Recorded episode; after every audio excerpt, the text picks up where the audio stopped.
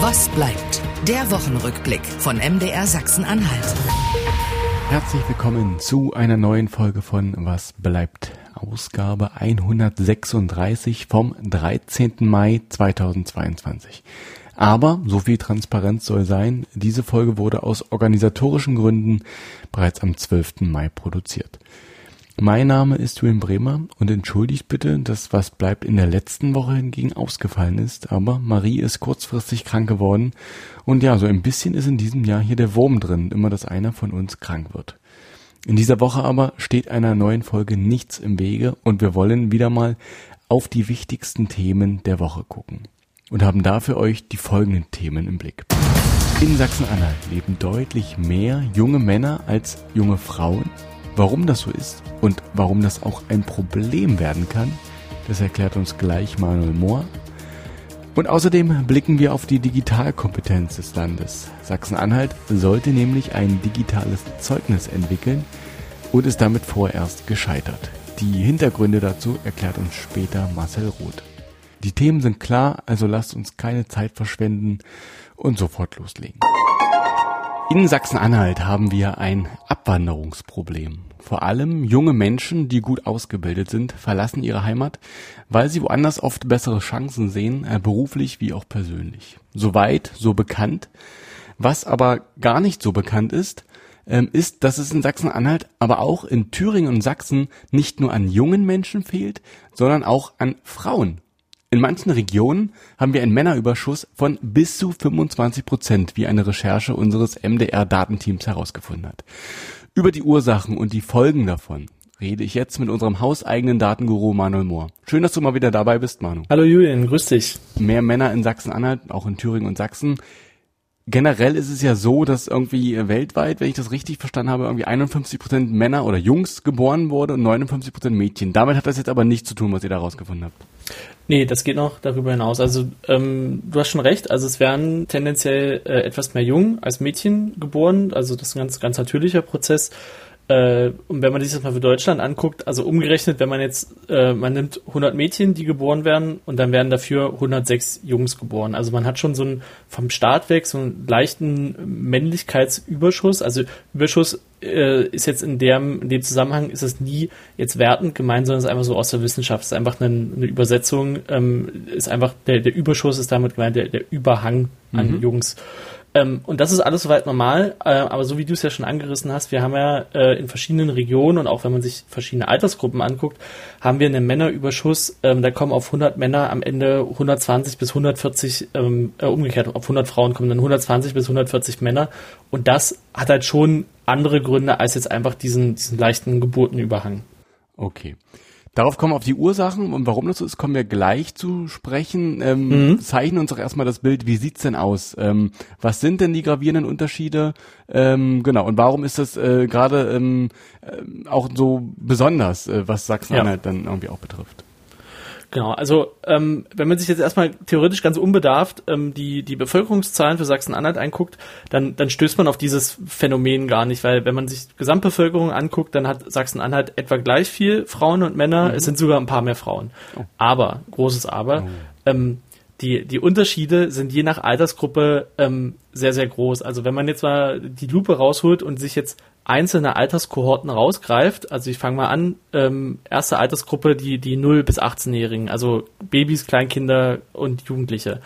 Da haben wir in Sachsen-Anhalt aktuell immer noch dieses, ähm, und das ist auch schon seit Jahrzehnten relativ konstant, dieses ungefähre Verhältnis 106 zu 100. Also ja. ein paar mehr Jungs oder dann halt heranwachsende äh, Männer ähm, als dann Mädchen beziehungsweise Frauen.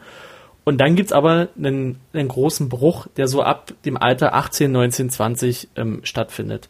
Da geht's dann wirklich los, dass in Sachsen-Anhalt der Männerüberschuss wirklich ähm, große Dimensionen annimmt.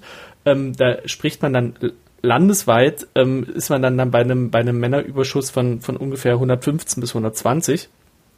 Und dieser, dieser Überschuss, der trägt sich dann halt auch noch bei den aktuell 30 bis 50-Jährigen ähm, ist er immer noch da, schon ein bisschen kleiner. und dann sieht man, wie das dann langsam, und das hat auch was mit dem, eigentlich auch mit der Lebenserwartung von, von Männern und Frauen zu tun, dass ja, dass ja Männer im Schnitt ein paar Jahre eher sterben. Man sieht das schon so ab dem Alter von 50, da ist es tatsächlich relativ ausgeglichen, was Frauen und Männer angeht, mhm. und dann ab 65, ähm, geht's für die, für die Männer in der Statistik echt steil bergab. Also da hat man dann einen, einen krassen, je älter die, die, die, die mhm. Menschen werden, umso größer wird der Frauenüberschuss so dass du dann unterm Strich ist es ungefähr ausgeglichen, okay. aber je nach Lebensphase ist es halt wirklich sehr unterschiedlich.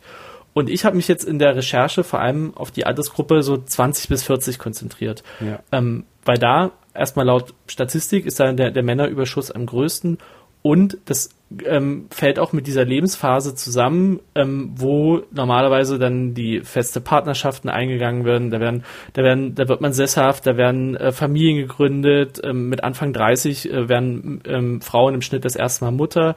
Und das ist natürlich dann ähm, kommt da kommen da halt zwei verschiedene Aspekte halt zusammen. Also einerseits diese, diese Familiengründung und auf der anderen Seite dieser, dieser große Männerüberschuss. Mhm. Und du hattest ja auch gefragt, was daran jetzt so besonders ist.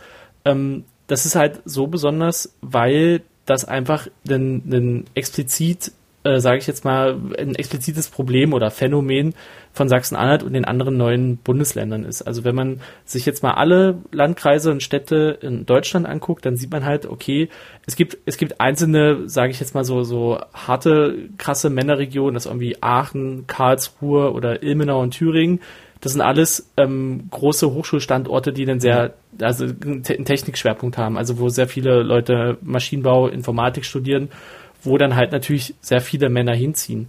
Aber wenn man sich Sachsen-Anhalt als Ganzes anguckt, dann ist dieser, dieser Männerüberschuss wirklich, also europaweit mit am höchsten. Da gibt es oh. höchstens noch so ein paar kleine, kleine Inseln in Griechenland, wo irgendwie offensichtlich auch vermehrt äh, Männer leben und kaum Frauen. Aber wenn man sich jetzt mal, sag ich mal, Festland-Europa anguckt, dann, dann ist das schon eine, eine besondere Stellung, die da Sachsen-Anhalt, Sachsen-Thüringen, der ganze Osten eigentlich einnimmt. Okay, das ist in der Tat, und deswegen ist das Thema auch so äh, interessant. Ähm, Jetzt hast du, äh, also ich fasse mal kurz zusammen, ne, von 0 bis 18 im Prinzip da, wo man äh, dann da lebt, wo man mit seinen Eltern quasi aufwächst. Im Normalfall, gibt Ausnahmen und so, alles klar, aber jetzt im Normalfall so ne, 0 bis 18 Schule macht. Und ab dann gestalt, fängt man an, sein Leben selbst mehr zu gestalten. Was will ich genau. studieren? Wo will ich beruflich mich entwickeln? Ähm, etc. Da fangen dann die eigenen Entscheidungen an für die Lebens, äh, zukünftigen Lebensphasen. Und da ist dann dieser, dieser, dieser Verlust so groß ähm, an Frauen und der wird genau. dann hinten raus eben wieder, deswegen ist das Gesamtbild relativ ausgeglichen, weil eben Männer eine geringere Lebenserwartung haben. Ich sage mal ganz klar, die sterben dann weg und die Frauen überleben noch ein bisschen äh, länger und deswegen ist dann hinten raus wieder ähm, so ein ausgeglichenes Bild zu sehen. Genau. Okay. Ähm, ist das denn, du hast gerade schon so versucht, äh, so, so, so einzelne Standorte genannt, ähm, mit so, ne, wenn es so technische Hochschulen gibt und ich kann mir vorstellen, wenn es irgendwie Hochschulen mit einem sozialen Bereich gibt, da sind dann eher Frauenüberschüsse zu verzeichnen, ähm, weil diese Studiengänge oder diese Richtung immer noch nun mal mehr von Frauen ähm, genutzt, besucht werden. Ähm, mhm. Gibt es denn landesweite Unterschiede? Ähm, ist es überall in Sachsen-Anhalt so? Gibt es auch Ausnahmen und Extremfälle? Ähm, kannst du da noch was zu den Spitzen jeweils äh, noch uns erzählen? Ja, natürlich, also du, du hast das schon, schon, schon richtig, richtig vermutet, dass es halt, ähm, wenn man jetzt sich nur mal die, die Hochschulstandorte anguckt, das, das kann in beide Richtungen mhm. halt einen großen Einfluss haben. Also, ähm, und es ist natürlich auch immer noch eine Frage der Altersgruppe. Also wenn ich jetzt mal mir Sachsen-Anhalt angucke und ich fange erst mal mit der Altersgruppe 20 bis 29 an. Das ist ja so die Phase, äh, die Leute machen eine Ausbildung, die studieren und fangen dann eventuell ihren ersten Job an. Das ja. ist ja so, so hauptsächlich in dieser Phase. Und das ist auch die, die Phase, die oder die, die Altersgruppe, die am mobilsten ist, weil sie eben halt entweder ausziehen wollen oder, oder wegziehen müssen wegen Ausbildung, Studium mhm. etc. Und das spiegelt sich auch, ähm, jetzt wenn man sich die Landkreise in Sachsen-Anhalt anguckt, das spiegelt sich da sehr stark wieder. Also man sieht gerade im, im ländlichen Raum ähm, haben wir da äh, gleich mehrere Regionen, die wirklich über diesen, also über 120 Männer je 100 Frauen haben. Also Jerichoer Land, äh, Burgenlandkreis, Mansfeld-Südharz, aber auch ähm, die Stadt Magdeburg. Im Hinterkopf, okay, die, die Uni ist relativ groß und hat auch einen, einen sehr Technikfokus. Mhm. Ähm, das sind alles Regionen, die, einen, die wirklich schon einen sehr deutlichen ähm, Männerüberschuss in, in, dieser, in dieser Altersspanne haben. Natürlich muss man jetzt gucken, beispielsweise ähm, beim Jerichoer Land, ähm, da gibt's ja äh, in, in Burg auch einen größeren Bundeswehrstandort.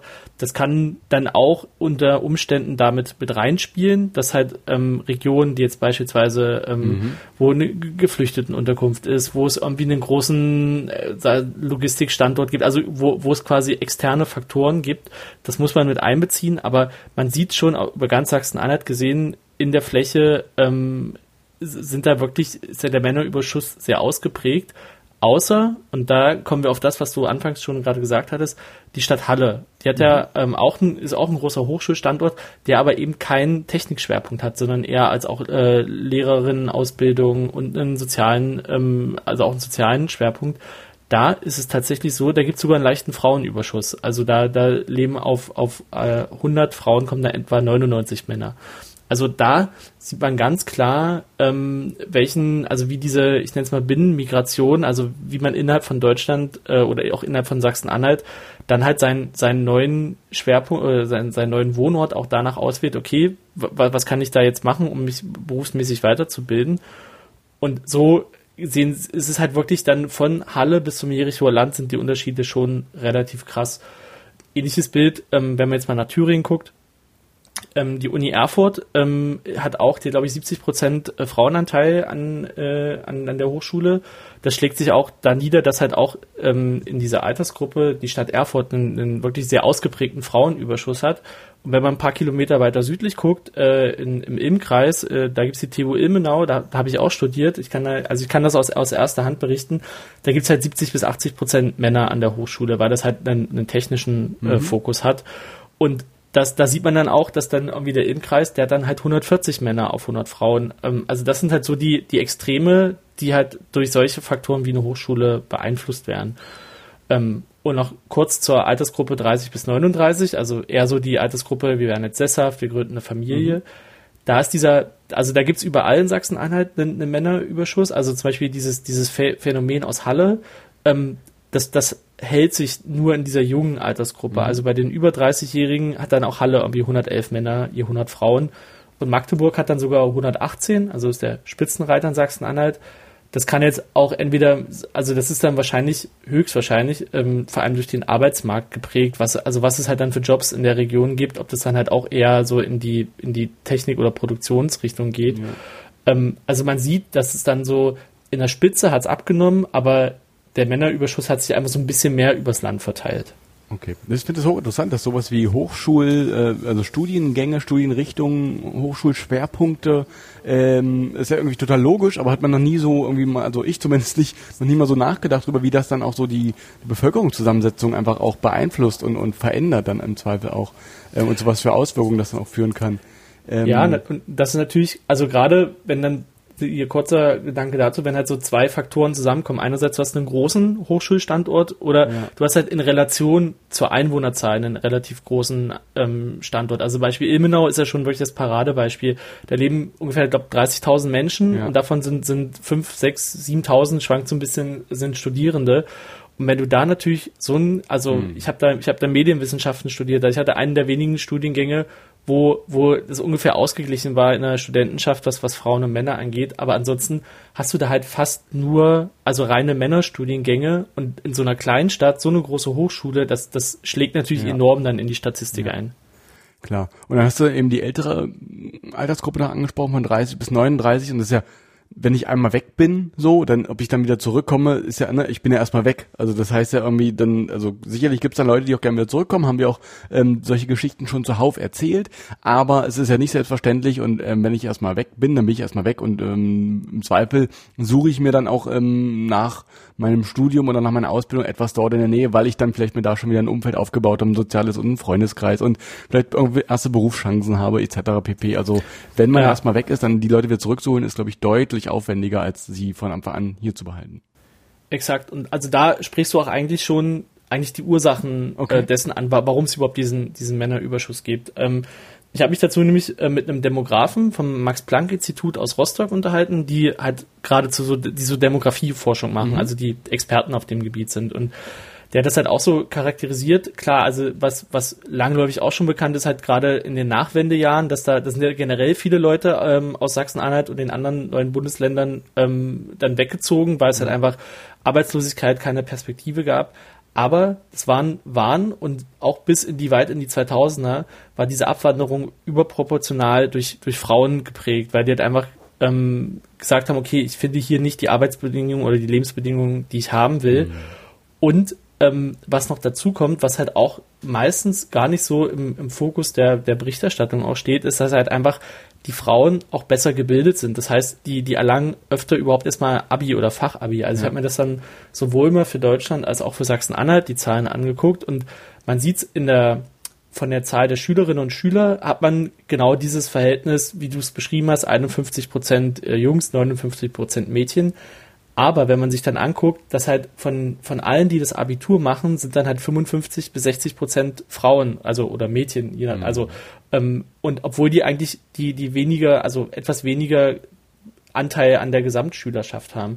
Und umgekehrt gibt's halt bei den Schulabbrechern oder ähm, bei den Schülerinnen und Schülern, die den Hauptschulabschluss ähm, und keinen höheren erreichen, das sind halt mehrheitlich äh, Jungs, beziehungsweise halt heranwachsende Männer.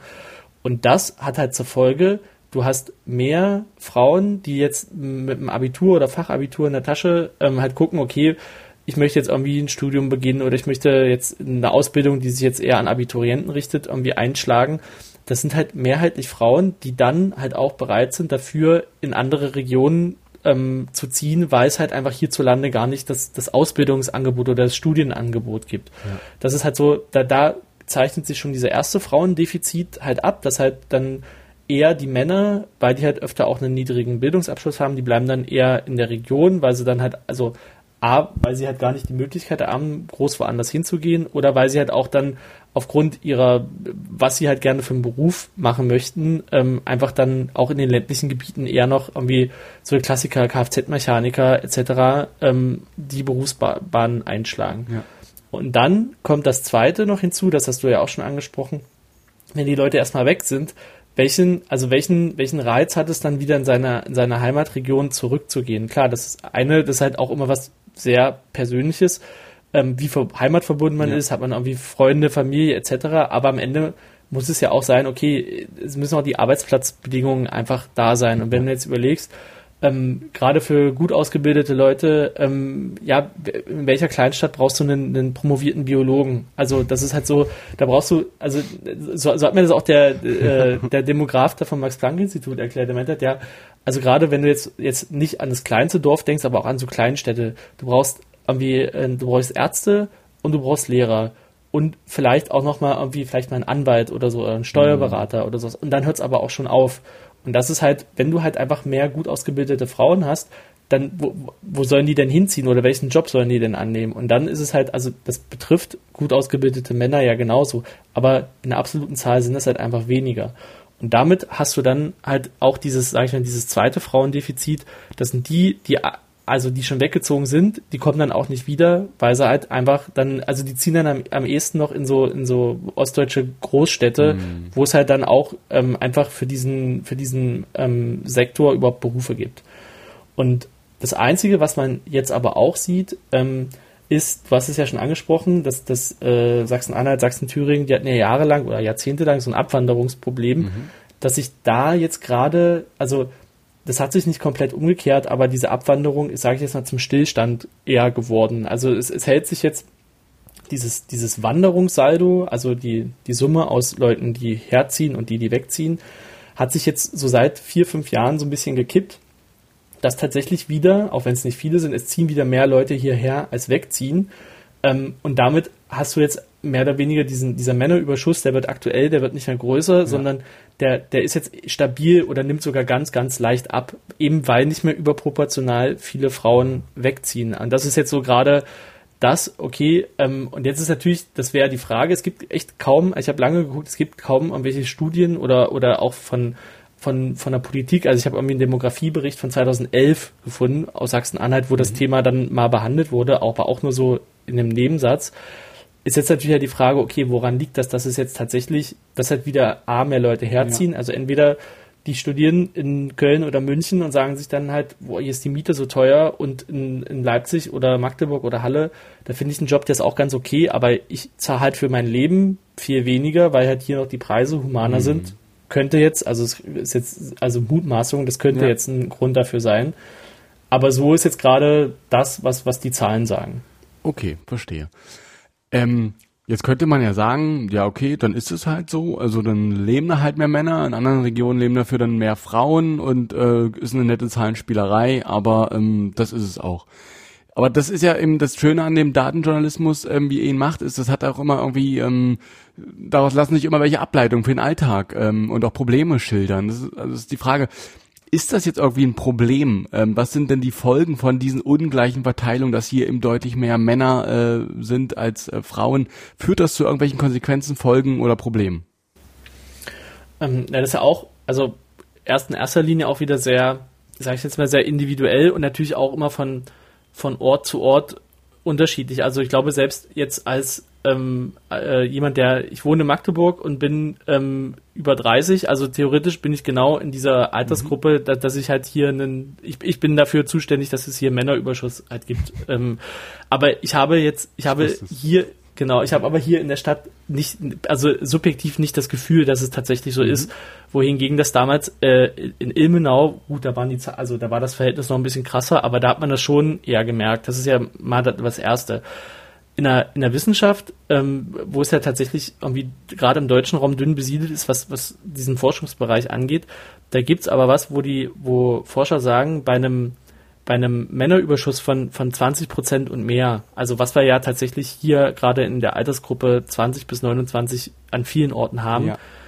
da, da, da verändern sich, also sie nennen es, da verändern sich die Werte oder die Normen und die Leitbilder. Also die haben, die haben quasi gesagt, Frauen sind als, also sind eindeutig ähm, identifiziert in der Forschung als, als positive Impulsgeber für zwischenmenschliche, zwischenmenschliche Beziehungen. Also auch so sind Kulturträger, also auf Deutsch gesagt, dass die Leute sich halt benehmen, so vereinfacht gesagt. Und auch so, wenn, wenn das halt aber dieser, sag ich mal, dieser soziale Puffer dann irgendwann fehlt, dann äh, laut Forschung, dann greift auch irgendwie eine ungesündere Lebensführung um sich und es kommt tatsächlich auch irgendwie zur Radikalisierung im Sozialverhalten, zu einer politischen Polarisierung ähm, bis hin zur Entwicklung von Gruppen mit extremistischen Orientierungen. Also so steht's steht's in der Studie mhm. drinne. Also es hat tatsächlich auch auch gesellschaftliche Folgen auf der auf der einen Seite.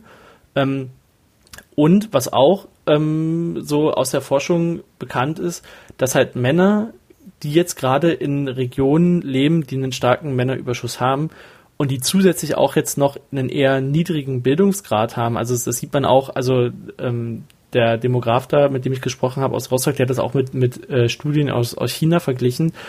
Das ist ja auch in vielen Regionen sogar noch viel krasser, weil es halt durch diese Ein-Kind-Strategie mhm. ähm, damals so gewollt war oder Ein-Kind-Politik, ähm, die fühlen sich halt sehr unter Druck gesetzt, weil natürlich, wenn, wenn ähm, sehr viele Männer um wenige Frauen buhlen bei der Partnerschaftswahl, ähm, dann hat sie natürlich eher die, die den kürzeren, die jetzt irgendwie äh, weniger vorzuweisen haben, sei es jetzt irgendwie an, an äh, Bildung, sei es irgendwie an Einkommen ähm, und so weiter. Also das, das kann eigentlich, eigentlich dazu führen, dass Männer sich auch abgehängt fühlen, dass mhm. sie jetzt sagen, okay, ich möchte gerne eine Familie gründen oder ich möchte nicht allein leben. Ähm, also in Sachsen-Anhalt leben ja auch immer mehr Menschen allein. Ähm, das ist halt auch ein Grund dafür, dass sie halt einfach bei der Partnerwahl leer ausgehen ähm, und dann halt halt frustriert auch sind. Und das ist halt aber auch was, was von der Politik gar nicht so oft irgendwie thematisiert wird, schlicht und weg, weil ganz viele politische Entscheidungsträgerinnen und Entscheidungsträger ja deutlich über der, der Zielgruppe äh, oder deutlich über diese Altersgruppe sind, ähm, die es halt konkret betrifft. Und was man natürlich auch nicht vergessen darf, wir, wir reden hier die ganze Zeit über, über meistens über Männer, aber es ist ja umgekehrt genauso, hm, kann es zu einem stimmt. Problem für, für Frauen sein, weil es ist ja nicht so, dass dann, dass dann auch gerade in so Kleinstädten oder irgendwo auf dem Land, dass dann gar keine Frauen mehr wohnen. So ist es ja nicht. Es ist einfach nur das, das Verhältnis, was ja unausgeglichen mhm. ist. Und das kann ja aber auch, ähm, also das ist jetzt auch eine Mutmaßung, ähm, eine absolut belastende Situation sein, wenn man halt irgendwie äh, so das Gefühl hat, okay, hier, hier buhlen permanent immer so eine, so eine Horde Männer um mich. Also ich kann das nur mal, das auch aus, also aus eigener Erfahrung, sage ich mal, berichten, wenn man halt in, in Ilmenau, muss ja vorstellen, jemand in einen Studentenclub, Ähm, und da sieht man dieses 70-30-Verhältnis, was man auf dem Campus hat, sieht man im Club auch ja. so ungefähr.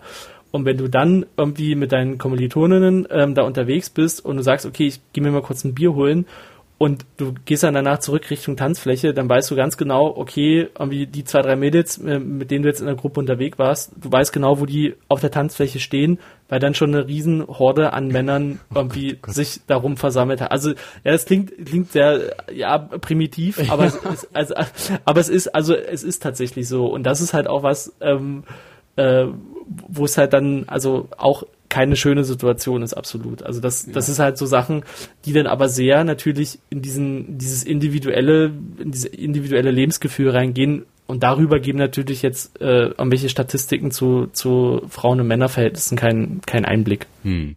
Also was ich jetzt so ein bisschen aus den, aus den Antworten gelernt habe, ist so ein bisschen, also es ist eigentlich immer gut für eine Gesellschaft, je ausgeglichener, je ähm, äh, heterogener sie ist, wenn eben die gut durchmischt ist. Ähm, und im einfachsten ist es nun mal der Frauen- und Männeranteil, dann kommen ja noch andere ähm, äh, Geschichten dazu. Das tut einer Gesellschaft einfach immer gut, weil sie dann so gewisse Radikalisierungseffekte, wie du sie beschrieben hast, ähm, einfach minimiert. Kann man das so festhalten? Es ist einfach immer gut, wenn man mehr oder weniger, was sagt die Wissenschaft zumindest, wenn man möglichst durchmischt zusammenlebt als Gesellschaft. Ja, also genau, also was zumindest, ähm, also womit ich mich jetzt halt beschäftigt habe, ist, ist dieses Geschlechterverhältnis und da sagen sie halt, okay, so ein, wie gesagt, man hat es ja von Geburt weg, hat man ja nicht dieses 100-100-Verhältnis. Also so, so ein mhm. bisschen über, also Überschuss oder Defizit hast du immer. Das Problem wird's halt nur, wenn es halt zu, also gerade, also ich habe jetzt nichts gefunden, äh, ob es jetzt schlimm ist, wenn es einen krassen Frauenüberschuss gibt. Ja. Ähm, stand jetzt zumindest in der Studie nicht drin, kann ich mir jetzt persönlich auch nicht so vorstellen, aber die sagen halt, bei einem wirklich schon extremen Männerüberschuss kann das halt auch negative äh, gesellschaftliche Folgen haben. Ja, und die hast du ähm, vorab äh, gerade alle beschrieben, sehr schön. Gut, dann habe ich ein bisschen mehr zu dem Thema verstanden und ich hoffe, ähm, ihr da als Hörende auch und wir können das Gespräch abschließen mit unserer letzten Frage. Und was bleibt? Also für mich bleibt erstmal grundsätzlich übrig, dass es, dass es ein total, total spannendes Themenfeld ist, was, glaube ich, viel zu selten irgendwie, irgendwie be be betrachtet wird. Ähm, und was einem die Zahlen auch so ein bisschen sagen, ähm, es gibt ja immer wieder diese ewigen Diskussionen, gerade im, im Osten, ähm, diese gleichen Lebens, Lebensverhältnisse für Stadt und für Land. Und dann mhm. gibt's ja auch welche, die dann irgendwie sehr polarisieren, indem sie sagen, okay, die ländlichen Gebiete sind eh verloren, weil die halt ähm, immer weiter äh, aussterben, weil immer ja. weniger Leute da leben etc.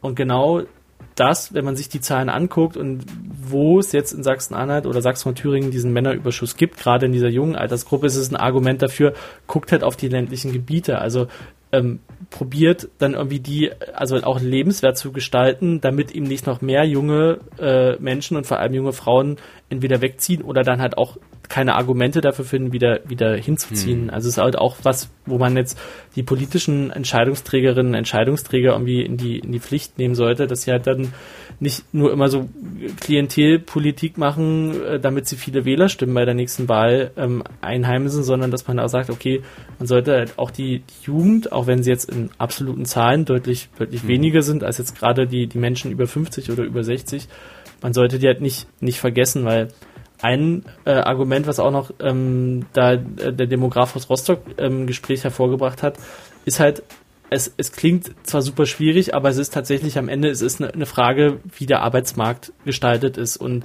solange es halt tatsächlich so ist, dass du keinen Anreiz hast, außer jetzt vielleicht nach, nach Stendal oder nach Dessau oder Halle oder Magdeburg zu ziehen, weil du sonst einfach nicht die, die Arbeitsplätze vorfindest mhm. oder zumindest, also jetzt gut, durch Homeoffice ist nochmal eine andere Baustelle, dass du halt nicht diese, diese Lebensbedingungen hast, dass du von überall, wenn soweit es geht, auch arbeiten kannst, dann, dann wird sich da auch nichts groß dran ändern. Und, und das wäre halt auch ein Punkt, gerade zu sagen, man geht jetzt irgendwie ähm, äh, aufs Land und probiert da irgendwas in, in, am Arbeitsmarkt zu drehen. Klar, das klingt jetzt einfacher gesagt, aber das, das wäre ein Schlüssel dafür, um zu sagen, okay, wir, wir ähm, verjüngen jetzt eine Region und machen die irgendwie für, für Familien attraktiver, dann hätte man auch dieses, dieses Problem mit dem Männerüberschuss nicht in der Form.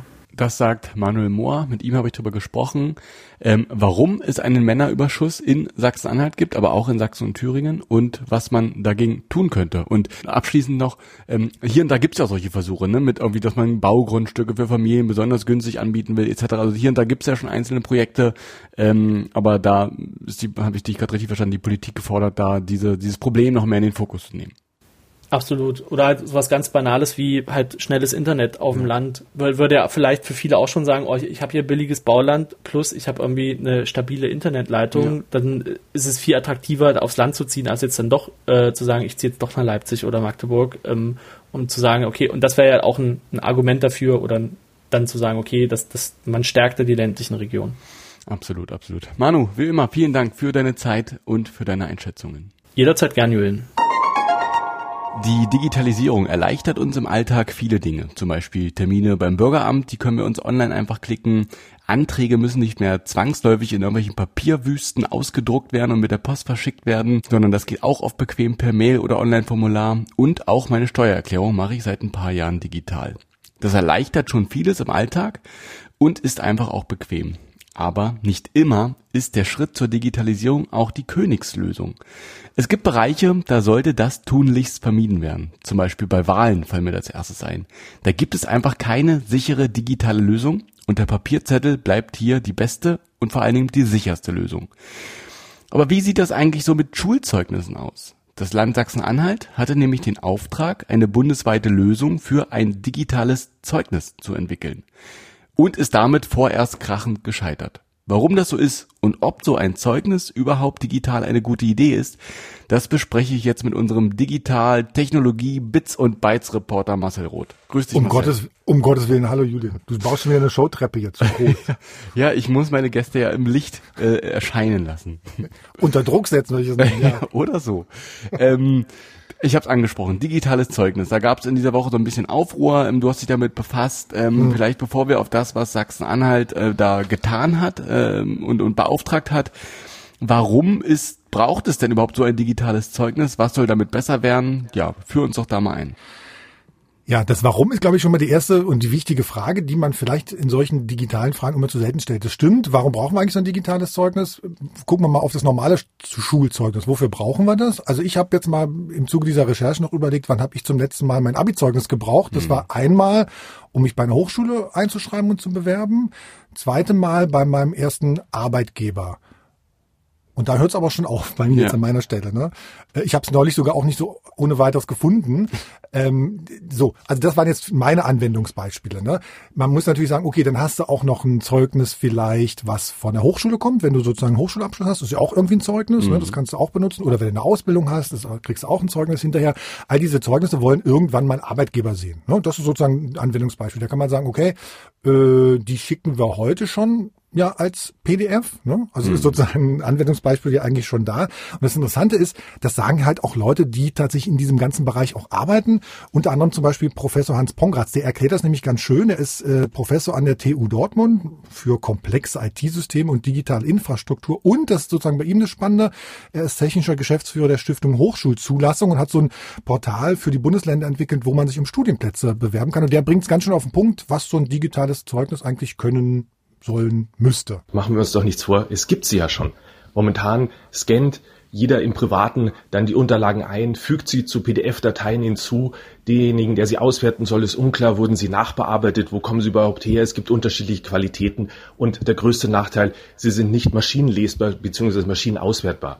Und insofern bin ich ganz klar sogar für ein Recht auf eine digitale Zweitschrift von Zeugnissen, da wir so einen einheitlichen Standard in Deutschland vorantreiben könnten und die Qualität auf der einen Seite äh, steigern könnten und auf der anderen Seite dann natürlich aber auch die Maschinenlesbarkeit und somit viele Ressourcen, die momentan händisch zur Überprüfung von Hochschulzugangsberechtigungen zum Beispiel äh, verwendet werden, dann einfach besser einsetzen können.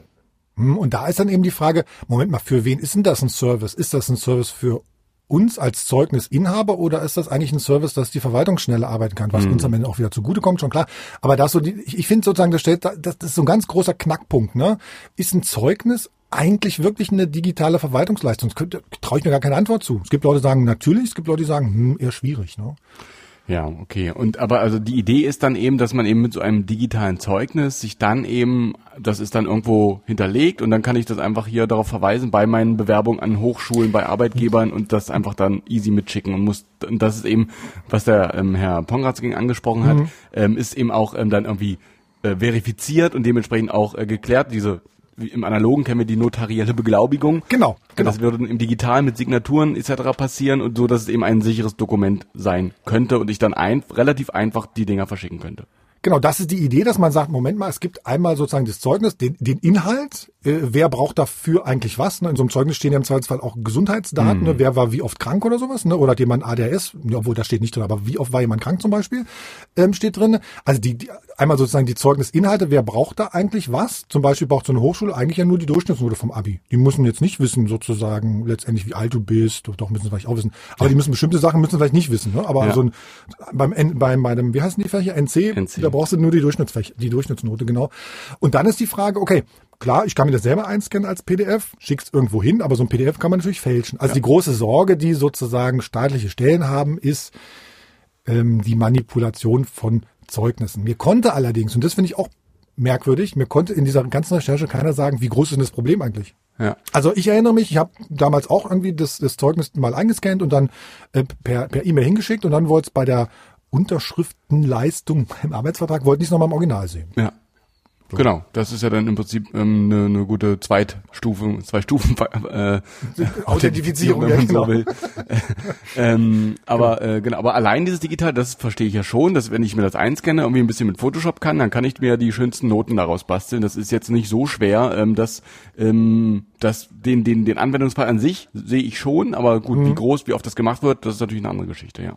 Genau, und dann ist die Frage, wie viel, wenn das so ein Problem ist, muss man da irgendwie ganz viel, äh, ganz viel Geld reinstecken und ganz viel Hirnschmalz reinstecken, wenn es so ein großes Problem ist. Genau, genau. Und das hat äh, genau das hat Sachsen-Anhalt eben versucht, ähm, mit ganz viel Hirnschmalz äh, da eine digitale Lösung, die dann irgendwie auch bundesweit zum Tragen kommen kann, ähm, zu entwickeln.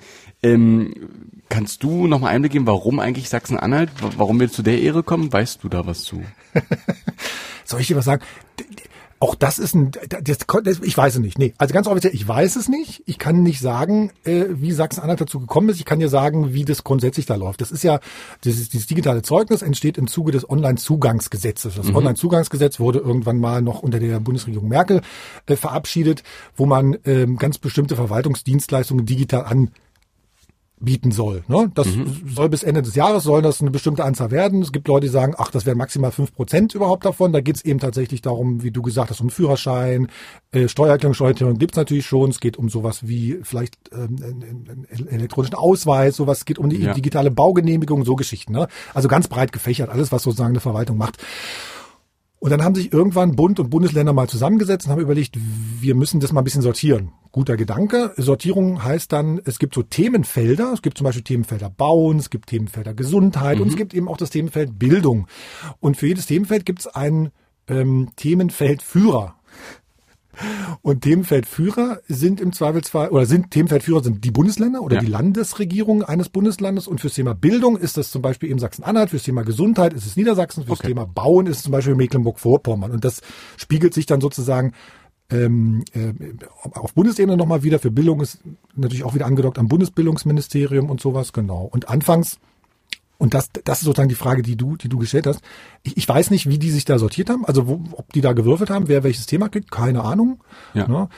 Äh, Es lässt sich aus so Internetsachen nochmal rekonstruieren. Am Anfang gab es noch ein mitarbeitendes, eine mitarbeitende Landesregierung beim Thema Bildung. Das war anfangs Rheinland-Pfalz, jetzt ist es Nordrhein-Westfalen. Ähm, ich, also da, da stecke ich aber tatsächlich nicht, nicht drin, wie das Aber es ist ja ein guter Überblick. So, es gibt im Rahmen dieses äh, Online-Zugangsgesetzes eben verschiedene Kompetenzbereiche, die dann eben auf die Länder verteilt werden und Sachsen-Anhalt hat jetzt Bildung gezogen. So kann man das ja vielleicht mal zusammenfassen. Äh, Kompetenz, ich würde Kompetenz jetzt in dem Satz streichen. Ich würde also jetzt nur von Bereichen reden. Also das sagt dir erstmal nicht aus, ob du wirklich kompetent bist. Du hast die Nein, Zuständigkeit. die federführenden äh, Bereiche. Federführend, sehr gut, ja. Genau. Ähm, und ich habe es gesagt eingangs, ähm, das digitale Zeugnis, ähm, das lief äh, so richtig schief. Ähm, nämlich es wurde gehackt, es wurde irgendwie dann wieder offline genommen, es wurde jetzt erstmal wieder auf Eis gelegt. Es ist unklar, wie es weitergehen soll. Ähm, vielleicht kannst du erstmal sagen, was genau denn da bei der Entwicklung eines digitalen Zeugnisses, warum man das brauchen könnte, haben wir oben beschrieben. Ähm, was lief da schief? Ich glaube, es kommen so mehrere Sachen zusammen. Was mich sozusagen nach der Recherche nach wie vor irgendwie etwas ratlos hinterlässt, 2019 gab es so Workshops, wo sich alle Leute darüber unterhalten haben, wie könnte man das technisch auf die Beine stellen? Was ist da sozusagen eigentlich die Technologie, die man benutzt? Mhm. Es wurde abgewogen, die und jene. Es gab irgendwie eine große Präsentation von, von einem Beratungsunternehmen. Ähm, und da stand relativ schnell fest, wir machen das mit einer Blockchain-Technologie. Mhm. Ich will gar nicht, ich bin gar kein Blockchain-Experte, ich will auch gar nicht drüber reden, aber stand irgendwann relativ schnell fest, Blockchain-Technologie.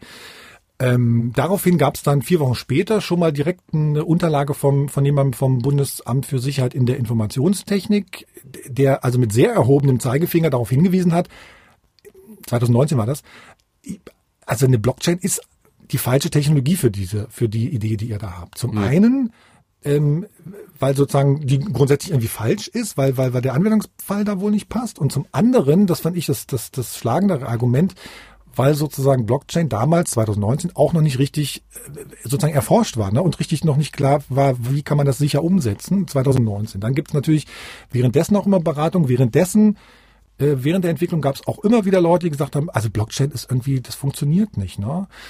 Dann gab's, ähm, wurden die erste Zeugnisse schon verteilt, also wirklich erste ey, richtige Zeugnisse von richtigen Schülern verteilt im Sommer 2000 zwei, also letztes Jahr, letzt, im letzten Sommer verteilt, mhm. 250 Schülerinnen und Schüler aus Nordrhein-Westfalen, Rheinland-Pfalz und Berlin. Die haben sozusagen ihr Papierzeugnis bekommen und die haben Digitalzeugnisse bekommen. Mhm. Ähm, dann gab es im Herbst vergangenen Jahres äh, ein Treffen, von dem ich weiß, wo auch nochmal Gutachter aus äh, Sachsen-Anhalt dabei waren, die gesagt haben, Blockchain ist funktioniert nicht. Ähm, und dann gab es eben im Februar zwei Hacker, die bei Twitter mal geschrieben haben, was sie da so mit angestellt haben. Ne? Mhm. Und ach so, einmal noch zur Erklärung, ähm, dass wir einmal da mal auch ganz sauber sind. Ne? Die Zuständigkeit sozusagen, haben wir geklärt, liegt bei Sachsen-Anhalts Landesregierung. Dann dröppelt es ja nochmal so weiter durch die Verwaltung.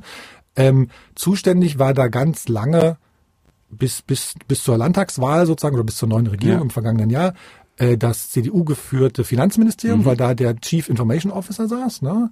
Jetzt ist es das Digitalministerium, das Ministerium für Digitales und Infrastruktur oder Infrastruktur Digitales, geführt von der FDP. Und dadurch, dass es natürlich ein Bildungsthema ist, lag es natürlich auch nochmal im Bildungsministerium. Mhm. Ne? Also beim CDU für den Bildungsministerium damals und heute. Ähm, genau, das, das muss man auch mal nochmal wissen, weil natürlich dann dann bestimmte Zuständigkeiten eben sich verändern nach so einer Landtagswahl. Ja. Ne? Ja, aber also das war sicherlich der Fall, aber an dem Prozess an sich hat das ja nichts geändert. Ne? Der lief dann durch, trotz aller Warnungen, du hast eingangs erwähnt, genau. Blockchain. Äh, vielleicht müssen wir das ganz kurz nochmal äh, ganz rudimentär äh, erklären. Das ist eben eine, eine Technologie, um, ähm, wird vor allen Dingen aus der Kryptowährung, glaube ich, äh, genutzt, mhm. äh, um eben äh, Informationen im weitesten Sinne ähm, verschlüsselt weiter äh, reichen und äh, nicht ja. Na, soll ich nochmal probieren? Genau, pass auf, ich, ich, ich probiere nochmal. Also meine Idee, so wie ich Blockchain bisher verstehe, ist sozusagen, es ist eine Datenbank, Punkt. Die kann einerseits sozusagen zentral irgendwo gesammelt werden oder verteilt werden auf verschiedenen verschiedenen äh, verschiedenen Rechnern sozusagen. Ne? Das ist so wie du gesagt hast bei Kryptowährungen so. Ne? Also bei Bitcoin ist es so, da liegen liegen die liegen die liegt die Datenbank sozusagen verteilt. Und was sozusagen bei einer Blockchain auch immer noch der Fall ist, daher kommt der Name, dieses, dieses, diese Blöcke, ne? Jeder ja. Block, wie beim, wie bei einer Mauer, äh, wird übereinander äh, gestellt und äh, verifiziert sozusagen den da drunter, ne? Also, und wenn einer falsch ist, ist der für immer sozusagen in der Mauer, in dem Block genau. sozusagen genau. verbaut. Ähm, und alles baut aufeinander auf.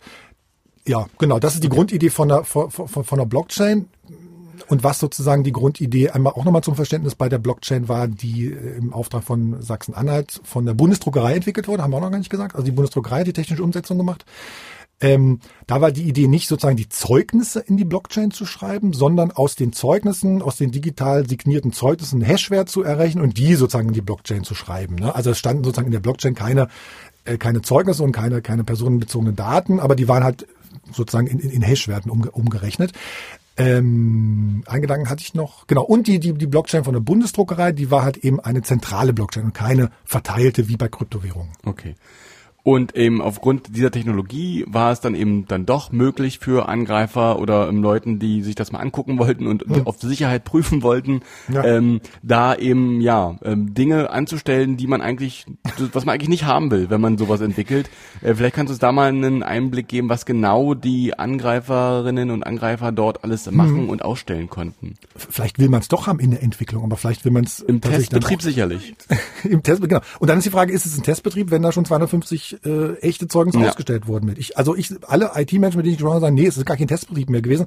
Es ist auch kein Pilotbetrieb, es ist einfach ein Betrieb gewesen, der schon echte Daten verarbeitet hat. Und da muss man eben schon dafür Sorge tragen, dass das vorher vernünftig irgendwie äh, sauber aufgestellt ist. Genau. Was haben die gemacht? Das war einmal äh, Lilith Wittmann, die kennt man sozusagen als als äh, Frau, die mal, die zum Beispiel bei Zerforschung sich äh, äh, da beteiligt war bei verschiedenen Sachen, die sich selber auch mal als Krawall-Influencerin bezeichnet, die tatsächlich eben ähm, bestimmte Sachen, die die öffentliche Verwaltung anstellt, einfach mal die IT und Menschen und die Computer Chaos Computer Chaos Computer Club. Chaos Computer Danke. Die sagen immer, sie stoßen mal so ein paar Mülltonnen vor der Tür um, so, so, so nennen die das immer. Sie rütteln mal so an Ja. Systemen. Äh, Die hat das zusammen mit äh, Flip ge gemacht. Das ist ein äh, Twitter-User, kann man auch finden. Und was die gemacht haben, ist, ähm, da, eigentlich kann uns das Lied immer selber erklären. Ich habe mit natürlich in der, in der Vorbereitung ähm, da mit ihr gesprochen. Die erklärt das ganz gut, wa- was sozusagen, was sie da angestellt haben. Wir haben uns da mal versucht anzumelden und haben dann festgestellt, ja, da können wir auf einmal selber Inhalte in die Blockchain schreiben. Von da aus weitergehend haben wir uns halt noch die ganze Infrastruktur da außen rum angeschaut und das ist halt nicht nur ein System, das äh, Zeugnisse digital signiert, sondern das ist auch ein System, das äh, Zeugnisse tatsächlich ausstellen kann. Also man gibt da quasi die personenbezogenen Daten eines äh, Studierenden oder eines Schülerin in dem Fall eher ein und äh, gibt die Noten ein und sagt, dann stellen wir jetzt ein Zeugnis aus. Und auf das System, das Zeugnisse ausstellen konnte, also bevor die digital signiert werden, hatten wir vollständigen Zugriff. Das heißt, wir konnten uns halt coole Papierzeugnisse generieren und wie wir alle wissen, in den allermeisten Fällen wird niemand so ein Zeugnis digital validieren, sondern man wird so ein Zeugnis ausdrucken und man wird das irgendjemandem geben und wir müssten das dann quasi nicht mal mehr fälschen. Wir haben einfach den, hatten einfach Zugang zu dem Generator, um uns die selber zu machen. So, du kannst ja Lilith ganz, eine ganze Menge erzählen. Ähm, ich habe ein Papier von der Bundesdruckerei äh, gesehen, gelesen und da wird das tatsächlich bestätigt. Ne? Da steht drin, jawohl, es konnte sozusagen eine Fake-Schule angelegt und gespeichert werden in dieser Blockchain und jawohl, diese Fake-Schule, die in der Blockchain sozusagen angelegt war, konnte auch Fake-Zeugnisse als PDF erstellen. Die waren eben nicht signiert und die standen dann auch nicht in der Blockchain drin, aber sozusagen, es war halt möglich, die dann irgendwie zu haben und auszudrucken. Das ist schon, das ist schon also ich sage mal, es ist speziell, aber es sollte tatsächlich nicht so sein. Und was die Bundesdruckerei da offiziell dazu sagt, die sagt, naja, ist ein äh, Proof of Concept äh, Testbetrieb, naturgemäß, ich zitiere mal aus der E-Mail, ist so ein System während des Testbetriebs noch nicht fertig, kann also Fehler, Schwachstellen oder Funktionseinschränkungen enthalten. Stimmt natürlich, aber dann gebe ich damit eben auch, glaube ich, keine Zeugnisse an, Genau. ähm, an, an echte Schüler aus. Genau, das hat man eingangs schon erwähnt. Und also im Prinzip, was da passiert ist, ist, ähm, ich hätte eben, wenn ich auch so fähig wäre mit mit äh, Hacking-Methoden, äh, hätte ich eben mir ein eigenes Zeugnis ausstellen können vom Julius Bremer, äh, Julian Bremer Gymnasium, hätte hätte Julian Bremer eine 1,0 in allen Fächern gehabt, äh, hätte das ausdrucken können und das wäre gut. Hätte keiner, also dann vielleicht hätte ich noch mal mehr nachgefragt, aber man könnte Genau. auch ähm, ähm, äh, ähm, charmant dann noch lösen. Genau, genau. Hier, ich schicke euch schon mal vorab was, dann habt ihr das schon mal genau. Ja. Okay. Ähm, so, das ist also da alles schief gelaufen ähm, und und dann? ja, und dann war die Kacke am Dampfen. Ja. Also, ich, also ich glaube sozusagen, das hat so ein bisschen wie eine Bombe eingeschlagen. Das war schon nicht nicht nicht, nicht äh, schön. Mir hat so jemand, mit dem ich auch gesprochen habe, gesagt, ja, hm, da war jetzt die Scheiße in den Ventilator gefallen und verteilte sich jetzt, ne? Weil er da ganz viel hinterherhängt. Wenn man Ja. sagt, okay, wir entwickeln digitales Zeugnisse, dann brauchen es die Hochschulen irgendwie, die diesen Zugang brauchen, um zu verifizieren, jawohl, da hat uns jemand ein Zeugnis geschickt, das stimmt schon, dann sind irgendwie die Schulen mit da. Also es ist ein riesen äh, Haufen, der da sozusagen dran hängt. Schlussendlich haben dann sozusagen die Bundesdruckerei und Auftraggeber Land Sachsen-Anhalt gesagt, wir nehmen das Ganze erstmal runter. Ja. Wupp, abgeschaltet. Heißt natürlich für die 250 Schülerinnen und Schüler, war nichts. Also sie haben jetzt auch nur noch ihr Papierzeugnis. Ja. So wie Ähm, alle anderen auch. So wie alle anderen auch, genau. Also ist jetzt erstmal abgeschaltet und äh, man, es wird weiter dran gearbeitet, sozusagen ist die Okay. offizielle Lesart und die Interpretation, was sie rausgeben bei der Bundesdruckerei und beim Ministerium für Infrastruktur und Digitales. Ja. Darf ich hier noch ein bemerkenswertes Zitat von, vom Ministerium für Infrastruktur und Digitales sagen, weil das äh, geht mir tatsächlich nicht aus dem Kopf. Ne? Weil die, die Verwaltung ja mittlerweile auch mal sagt, naja, wir versuchen natürlich auch immer alles äh, agil und modern zu entwickeln und irgendwie relativ zügig Rückmeldungen äh, in unsere Entscheidungsprozesse einzuziehen. Pass auf. MID schreibt zu diesem Vorgang, das Vorgehen der Entwicklung und Optimierung eines Gesamtsystems ist Ausdruck einer modernen, in Klammern agilen Arbeitsweise, die verschiedene Beteiligte schon im Entstehungsprozess einer digitalen Lösung einbezieht. So, einbezogen waren sie, aber man hat offenbar dann nicht auf, die Bund, auf das BSI gehört und auf andere Gutachter, die gesagt haben, Blockchain ist irgendwie falsch. Also man hat zwar agil gemacht, aber Ja, ob es dann agil war, weiß ich nicht. Ja, das ist ja alles, also dieses agile äh, ähm, Arbeiten, das ist ja sicherlich irgendwie äh, nicht verkehrt. Also eben, dass Dinge im Prozess noch verändert werden und angepasst werden, ne? dass man eben nicht ein festes Struktur hat und nur daran äh, nicht rüttelt und das eben Dienst nach Vorschrift macht, sondern eben guckt, ähm, wo haben wir denn Probleme, wo müssen wir noch besser werden. Aber wir haben es schon mal gesagt, das macht man halt im Testbetrieb eigentlich und nicht im, im, im, im echten, im echten System. Und man hört halt vor allem auch auf Expertinnen und Experten, die über zwei Jahre dann sowas sagen. Das ist nämlich mein nächster Punkt, warum dieser ganze Prozess so unbefriedigend lief. Und du hast es ja ähm, eingangs erwähnt, äh, dass eben, wir hatten ja im Rahmen dieser Entwicklung ja auch dann einen Regierungswechsel im, im Land. Ähm, die FDP, die sich immer mit ihrer Digitalkompetenz rühmt, ähm, hat es dann ja aber auch nicht irgendwie für, für möglich gehalten, diesen Prozess irgendwie nochmal anzupassen. Oder war das, war das schon zu groß, um da noch irgendwas zu machen? Das kann ich hier nicht beantworten. Ähm, es gibt Menschen, die sagen, man wollte dann immer mal irgendwas erstmal was Digitales haben. Punkt. Mhm. Super. ähm, aber das ist ja, also was, wenn man was Gutes sehen will in der ganzen Sache, ist, dass es diese Warnsignale ja gab und auch vom BSI und nicht nur, also natürlich auch von den, aus der, ich sag mal, aus der freien Hacker-Szene äh, gab es mhm. auch, aber auch von staatlichen. Ja, auch an nee, auch an auch von Leuten, die beteiligt sind. Also ja. Experten, die sozusagen in dem ganzen Prozess mit dabei waren, die haben das auch immer gesagt. Das ist ja im Prinzip ein, ein gutes Zeichen. Da muss man natürlich als Entscheidungsträger auf solche Kompetenzen im Zweifel auch mal zurückgreifen und nicht irgendwie andere, weiß ich nicht, ja, äh, ich, irgendwelche ähm, Prestige-Projekte ja. dann für sich da irgendwie mit, äh, womit man sich schmücken kann, dann auf Teufel komm raus durchsetzen. So, so, so sieht das so ein bisschen danach aus. Du hast total recht, das, das, das sehe ich auch so, aber da habe ich ehrlich gesagt zu wenig Einblick in Verwaltungen. Aber da unterhält man sich auch natürlich mit Leuten irgendwie drüber und ähm, ich habe das neulich mal mit Manuel Artuk gemacht ähm, vom, vom Chaos Computer Club, den hatten wir auch schon öfter, der hat in Sachsen-Anhalt oder für Sachsen-Anhalt ja mal ein CHW vorgeschlagen, ein Cyberhilfswerk ähm, und mit dem habe ich auch so ein bisschen drüber geredet, wie passiert denn sowas, dass in Verwaltungen äh, jetzt in dem Fall hm. jetzt nicht auf so Expertinnen und Experten gehört wird. Eine digitale Lösung für ein Zeugnis ist, ist Humbug. Aber es macht natürlich Sinn für diejenigen, die Fördergelder haben wollen oder Prestigeprojekte. Äh, das nennt man ja dann in Politikerkreisen oft Schaufensterprojekt oder Leuchtturmprojekt. Und äh, die, die Unternehmen, die wollen natürlich durch diese neuartigen Technologien äh, Fördergelder noch zusätzlich abgreifen. Das ist für die ein Business Case. Ja, die verdienen damit Geld. Und wenn du halt selber diese, dieses Know-how zu IT nicht hast, ne, und auch um dich herum in der Verwaltung herzlich wenig, dann klingt das natürlich auch toll. Dann äh, stellen die sich die Frage, ob das sinnvoll ist, gar nicht erst. So funktioniert halt Wirtschaft und Kapitalismus. Ich gehe schon so weit, dass manche davon schon so fast groß fahrlässig agieren, dass ich das schon äh, verbrecherisch nennen würde, weil die das teilweise auch mit Vorsatz machen. Hm, also kann, kann ich nicht einschätzen, aber ist immer eine klare Meinung. Der Manuel, der, der rentet ja da auch äh, sozusagen immer mal gern. Es klingt zumindest alles plausibel, was er da, was er da sagt. Hm. Also sprich, was wir auch gerade gesagt haben, ne? Irgendwie fehlende Kompetenz beziehungsweise diese Schaufenster und Leuchtturmprojekte sollen ja mhm. durchgebracht werden, um sich selbst damit zu schmücken und dann äh, lässt man auch gerne mal äh, fachkundige Meinungen, die nicht in dieses Projekt passen, äh, vielleicht hier und da äh, mal außen vor. Darf ich, ich würde ganz gerne eine fachkundige Meinung auch nochmal äh, ja. dir nochmal vorspielen. Also der, der Professor, den wir am Anfang hatten, der ist ja tatsächlich sehr äh, nicht sehr un, unvoreingenommen. Ne? Das ist irgendwie, mhm. der, ist, der ist ein Wissenschaftler, der ist Experte, der ist, sitzt auch in solchen Gremien drin, bespricht sich da mit Leuten. Ähm, der hat sozusagen jetzt keine, ich sag mal, keine politische Agenda, wie im Zweifelsfall Menschen vom, vom, vom Chaos Computer Club, die natürlich immer eher so eine linke Sichtweise haben, völlig legitim. Äh, aber, aber ich, also als ich mit dem gesprochen habe, oder als der mir sozusagen dann hinterher mal eine Sprachnachricht geschickt hat, war der eigentlich auch sehr deutlich in seiner Einschätzung zu dem, was da am Ende rausgekommen ist. Die vorgelegte Implementierung im Rahmen einer geschlossenen Blockchain muss ich leider auch hinterfragen eine Blockchain macht dann an sich immer Sinn, wenn ich viele dezentrale Teilnehmer und Teilnehmer habe, die eben sich nicht kennen, sich nicht vertrauen und dann eben über eine Blockchain und deren Implementierung Vertrauen für eine Transaktion aufbauen wollen.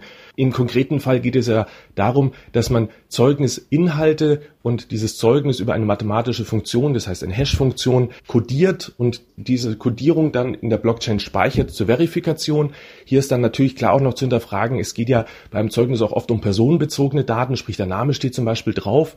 Eine Hash-Funktion er verschlüsselt diese zwar, aber eben die Frage, ob die sogenannte Entropie also groß genug ist, damit ich dann auch die personenbezogenen Daten nicht wieder herausrechnen kann. Auch kann es vielleicht später ja zu Punkten kommen, wo ich das Zeugnis widerrufen möchte, beziehungsweise zum Beispiel äh, die Namen ändere, äh, vielleicht auch das Geschlecht ändere, gewisse andere Vorkehrungen habe, wo ich dieses Dokument eigentlich gar nicht mehr haben dürfte.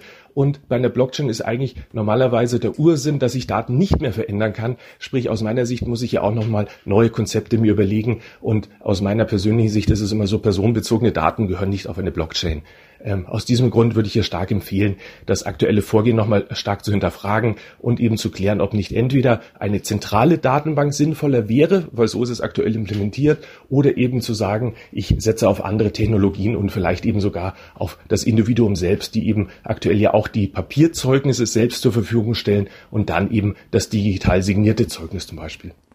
Professor Hans Pongratz, TU Dortmund und äh, Stiftung Hochschulzulassung. Stell mal vor, weißt du, was mir gerade noch einfiel, als ich ihn so reden höre? Stell mal vor, wir hätten sozusagen eine Blockchain mit allen Doktortiteln im Land. Hm. Die könnten wir ja dann nie wieder aberkennen, die Doktortitel. Gibt ja. Also, weil die stehen in der Blockchain drin. Ja. Du kriegst das nicht wieder raus. Das ja. stimmt. Ja, also genau, also das Müsste auch keiner mehr zurücktreten, kein Politiker oder Politikerin. Praktisch. Super. Ja, du bist ja einer großen Sache auf der Spur. ähm, bevor wir äh, nochmal in die, in, die, in die Zukunft blicken, wie es jetzt weitergeht, mal also generell die Frage, so ein digitales Zeugnis. Ich habe es eingangs irgendwie in der Anmoderation erwähnt. Ne? Es gibt mhm. irgendwie ja schöne digitale ähm, An äh, Vorgänge ähm, und Dinge, wo man diese digitale Technologie dringend vermeiden sollte. Wahlen ist da immer das beste Beispiel, finde ich. Mhm. Ähm, bitte, bitte keine digitalen Wahlen machen. Bitte alles mit Papierzettel und Stift. Ähm, muss ich an der Stelle mal ein klares Plädoyer für abgeben. Ähm, ja. Wie ist es denn beim Zeugnis? Wollen, will, man, will man das digital haben oder will man das eigentlich äh, als Papier zustande? Was ist denn, was, was will man denn da eigentlich? Naja, es steht halt erstmal im Gesetz drin. Wenn was im Gesetz steht, wird immer, muss immer irgendwie umgesetzt werden. Also ja, wir wollen ein digitales Zeugnis. So, und äh, wo jetzt sozusagen die Aufregung entstanden ist, glaube ich, war in dieser sehr deutlichen E-Mail, die ich vom Bundesbildungsministerium zu dem Thema gekriegt habe. Ne? Mhm. Ähm, auch nochmal einfach vorgelesen, aufgrund des aufgezeigten Handlungsbedarfs wird Sachsen-Anhalt das Projekt Digitales Zeugnis in enger Abstimmung mit dem Bundesbildungsministerium nochmals überarbeiten und die gewonnenen Erkenntnisse in das Projekt einfließen lassen. Also das ist sehr scharf formuliert. Sachsen-Anhalt wird sozusagen mhm. in enger Abstimmung mit dem Bundesbildungsministerium nochmals überarbeiten. Erprobung, Evaluation hätten eine Reihe von Verbesserungsmöglichkeiten gezeigt, die im weiteren Projektverlauf zwingend berücksichtigt werden müssen. Also da hat jemand richtig mal was auf die Füße gekriegt, hm. würde ich mal sagen. Äh, also ich, also nach meinen Informationen ist das Bundesbildungsministerium hat das so ein bisschen vielleicht sich jetzt nochmal enger da rangesetzt und ähm, vergibt wohl auch Forschungsaufträge, wie man sowas technisch nochmal anders lösen kann. Das sind meine Informationen, die ich gerade habe. Okay. Äh, also sowas wird kommen. Ähm, was, was sozusagen, was mich ein bisschen überrascht hat jetzt, äh, letzte Woche gab es nochmal eine Sitzung vom IT-Planungsrat. Da sind sozusagen alle äh, IT-Menschen, alle, alle CIOs aus den Ländern, aus dem Bund sozusagen dabei und beraten sich einmal, wie man irgendwie das äh, Online-Zugangsgesetz umsetzen kann, wie es gerade vorausgeht, vorangeht. Und da haben die eine Liste nochmal aufgestellt, was jetzt die priorisierten Anwendungen sind oder die priorisierten Fehler sind, die sie jetzt wirklich möglichst schnell dieses Jahr nochmal umsetzen, weil man weiß, irgendwie alles andere ist irgendwie nicht zu schaffen dieses Jahr. Und da taucht unter anderem auf Punkt 13, oho, Punkt 13, äh, auf Hochschulzulassung. Mhm. Also dieser eine Anwendungsfall fürs digitale Zeugnis, dass man sagt, jawohl, ähm, Menschen, die ein Abitur haben, wie werden die denn immatrikuliert, wie melden sie zurück? Also das sozusagen digital umzusetzen. Da, zu dem Punkt konnte mir allerdings auch noch keiner was richtig sagen. Soll aber bis Mitte des Jahres und bis Ende des Jahres ausgeholt werden. Okay, sprich, ähm, egal ob wir das wollen oder nicht, äh, per Gesetz kommt das digitale Zeugnis. Ähm, ja, ich, also es ist ja nur auch mal nicht so, als würde Deutschland da irgendwie die Welt neu erfinden. Ne? Mhm. Ich habe mit mit mit äh, mit äh, jemandem in Estland vom Bildungsministerium neulich mal ein bisschen gechattet sozusagen. Ähm, und die schrieb mir, naja, in Estland hat das seit 2020 schon. Die haben das für, ich glaube, für, für, wie sagt man, wenn du so vom äh, von der Grundschule auf die nächste Schule wechselst, also wie heißt das denn? Also das jo. Übergangszeugnis da ist schon länger ja bei mir. Ja, bei mir auch. Äh, und beim Abitur haben die das schon? Mhm. Und lustigerweise, und lustigerweise, äh, die machen das auch mit einer Blockchain. Da habe ich dann aber nicht, da dachte ich, okay, da, also jetzt habe ich aber keine Zeit mehr, jetzt, jetzt muss ich mal meins hier runterschreiben, ich, ich mich da nochmal reinhänge, genau. Okay. Aber Julian, auf der anderen Seite, klar, es gibt natürlich auch Stimmen, die sagen, so ein digitales Zeugnis ist an sich braucht man nicht. Haben wir bei Manuel Attuk vom CCC gerade gehört. Mhm. Die, die, die Lilith Wittmann, die sozusagen das jetzt kaputt gespielt hat, äh, die, die hat auch so ein bisschen ähm, drüber nachgedacht und hat gesagt, nee, also so richtig doll finden sie es mit dem digitalen Zeugnis auch nicht. Also gerade in der Schule sehe ich das überhaupt nicht. Ich sehe, dass man das vielleicht, äh, dass es im Berufsleben vielleicht so Zeugnisse von seiner Ausbildung oder Zeugnisse von Abschlusszeugnisse von seinem Studium vielleicht unter Umständen in bestimmten Fällen ganz praktisch sein können, um nachzuweisen, ja, ich habe diese Ausbildung gemacht. Äh, und das Ding ist aber auch, dass man, dass es dafür mit digitalen Signaturen nicht wirklich eine gute Lösung gibt, weil so ein Zeugnis, das so abschließend ist, das will man ja über ganz viele Jahre behalten und auch im Zweifel nach 50 Jahren nochmal vorzeigen können, dass man diese Ausbildung abgeschlossen hat. Das können wir halt mit digitalen Signaturen gar nicht, weil die eine begrenzte Wertigkeit und Gültigkeit haben. So wie ich drüber nachdenke, ist Papier eigentlich immer noch die solideste Lösung für dieses Problem und deswegen will ich bei Papier bleiben. Und Lilith ist natürlich auch nicht umsonst äh, Krawall-Influencerin, ne? äh, sondern die hat auch natürlich einen Tipp ähm, fürs Land Sachsen-Anhalt. Ich habe gesagt, was würdest du dem Land jetzt mal raten? Sag doch mal. Äh, liebes Bundesland Sachsen-Anhalt, es ist toll, dass ihr euch für digitale Bildung einsetzt. Ich finde das ja gut, wenn ihr auch Geld dafür ausgibt und sinnvolle Sachen machen wollt. Aber macht doch lieber was, was SchülerInnen wirklich hilft, anstatt sie weiter in unser bestehendes Notensystem reinzupressen. Überlegt doch mal, wie ihr digital einfach zugängliche Bildung finanzieren könnt, statt ein äh, komisches Zeugnissystem aus der alten analogen Welt zu digitalisieren. Denn, denn der krasse ich sag mal, machtpolitische Hintergrund bei der Frage ist ja, das, das ist mir dann so erst äh, bewusst geworden, ne? so ein Abi-Zeugnis und der Zugang zur Hochschulbildung mh, hm, ist ja eigentlich, geht es ja darum, Leute auszuschließen. Ne? Es geht ja darum, okay, es dürfen nur Menschen zu einer hm. Hochschulbildung teilnehmen, die einen bestimmten Schnitt haben, die ein Abitur haben und so. Und das ist natürlich, also wenn man es mal, wenn man es mal aus, aus einer linken Perspektive formuliert, ist es ein Machtinstrument, ne? ja, um Leute da, von, von Bildung fernzuhalten. Ja, und da bringt auf jeden Fall wird man nochmal einen ganz anderen Ansatz ähm, mit rein. Genau, also viel, grö viel größer gedacht. Das kommt in solchen ja. Sachen viel, viel schwer. Und ein Gedanke noch zum Schluss oder ein, ein Info noch zum Schluss. Als wir am Montag die, die, das Ding veröffentlicht haben, hat dann äh, der Staatssekretär in Sachsen-Anhalts Digitalministerium äh, der Lilith Wittmer angeboten, doch mal drüber zu reden miteinander. Ja, das ist ja immer ein guter Ansatz. Bernd Schlömer ist das, ne? Ja. Genau. Früherer, früherer Spitzenkandidat der Piratenpartei, wenn ich mich richtig erinnere. Ähm, von daher sollte da ein bisschen Digitalkompetenz ja vorhanden sein. Zumindest schreibt man das ja der Piratenpartei zu. FDP sei ja heute. Heute FDP, damals Piraten. Genau. Piratenpartei, ja. Und, und wie es wie es weitergeht, ist irgendwie auch jetzt unklar. Also wird man in Sachsen-Anhalt ähm, jetzt weiter auf diese Blockchain setzen und die Technologie, die da ja so viele Fragen aufwirft und für viele für ungeeignet äh, gehalten mhm. wird, oder krempelt man das Projekt nochmal ganz von neu äh, um und, und, und geht das völlig an? Das ist noch völlig unklar.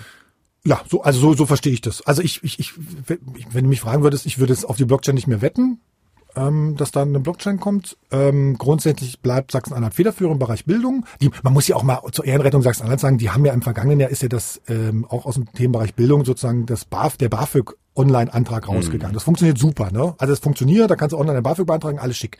Ist vielleicht ein bisschen aufwendig, weil du dich irgendwie äh, äh verifizieren musst mit, mit, mit deinem Personalausweis, den auf irgendeine Maschine, ist auch egal. Ja gut, so. aber dafür gibt's ja gute das Gründe. Ja, genau, ist, genau, funktioniert also äh, und das ist super, ne? Und in den, beim, beim digitalen Zeugnis ist es sozusagen jetzt ein bisschen in die Hose gegangen, aber man will das irgendwie. Man will es irgendwie, weil man sagt, ähm, das muss sozusagen die, die, die, die Unternehmen haben was davon, die Hochschulen haben was davon, dass es, dass es schneller geht. Weil man muss ja auch mal aus Datenschutzgründen, ne, wenn du jetzt überlegst, okay, wir schicken alle unsere einfach eingesendeten PDFs an große Firmen.